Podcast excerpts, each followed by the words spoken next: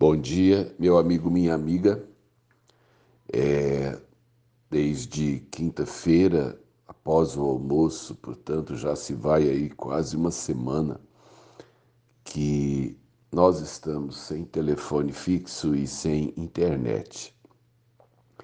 É, isso significa que aqui onde a gente mora, fora da cidade, é, hoje isso se tornou importante, né? Porque a, a, através né, da internet a gente fica ligado na rede do mundo e a nossa comunicação então entrou em colapso. E para tentar resolver isso, a gente liga num número. Aí você fala com um robô. O robô faz de conta que é alguém, né?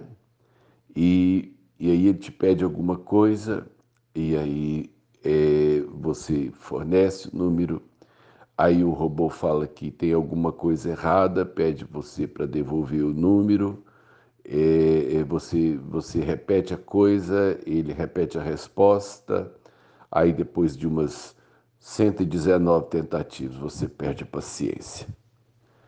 Aí você tenta um, um outro caminho. Aí você cai na mão de um outro robô. Depois de uma hora e quarenta, passando raiva, eu finalmente falei com um ser humano.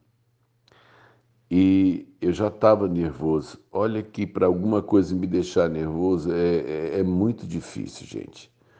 E quando o moço me atendeu, finalmente, eu disse: Ô oh, meu amigo, finalmente estou falando com um ser humano. Finalmente acho que alguém pode me entender, pode me dar um caminho aqui. Eu acho que eu fui até indelicado, depois eu pedi desculpas. É, porque sabe de uma coisa, a comunicação ela é fundamental. A primeira coisa que eu preciso numa comunicação é ter certeza que a outra parte está me entendendo. E, e segundo, eu preciso saber que a outra parte vai me dizer aquilo que eu preciso escutar.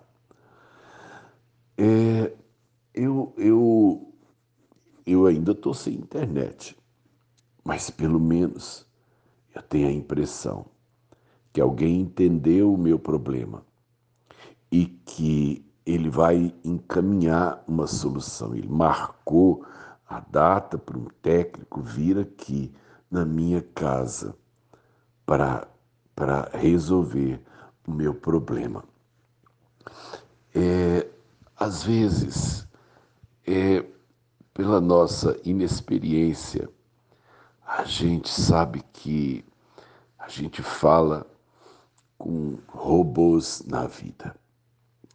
Às vezes a gente tenta ser ajudado, a gente grita por socorro, mas do outro lado tem alguém ou uma coisa que não é capaz de entender a minha angústia.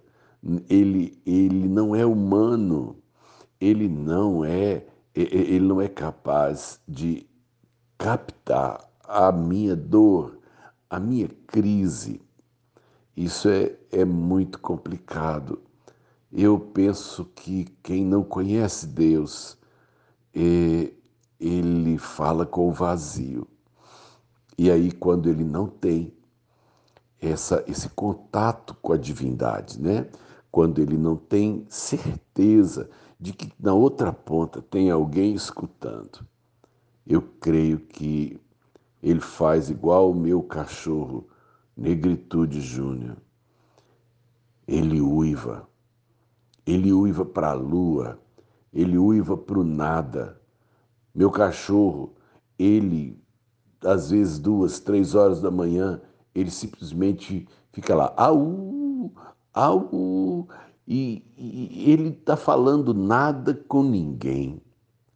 E aí, às vezes ele agita os outros cachorros, acho que é, é para isso que ele faz é só para criar um punhado de ruído. Mas aqueles uivos não vão mudar a sua vida. Tem gente que não consegue orar porque não tem certeza que da outra parte tem alguém escutando. Por outro lado, ele às vezes não consegue ouvir a outra voz porque ele não tem conexão ou sintonia. Rogo a Deus que você consiga ouvir a voz de Deus. Mesmo que às vezes a, a comunicação esteja complicada, é importante que você tenha livre acesso, tanto para dizer quanto para ouvir. A gente não vive sem isso. A gente depende dessa conexão. Fale com Deus. O outro lado vai te responder. Não é falar com vazio. Não é falar com robô. É falar com seu pai. Sérgio Oliveira Campos, pastor da Igreja Metodista Goiânia Leste, Graça e Paz.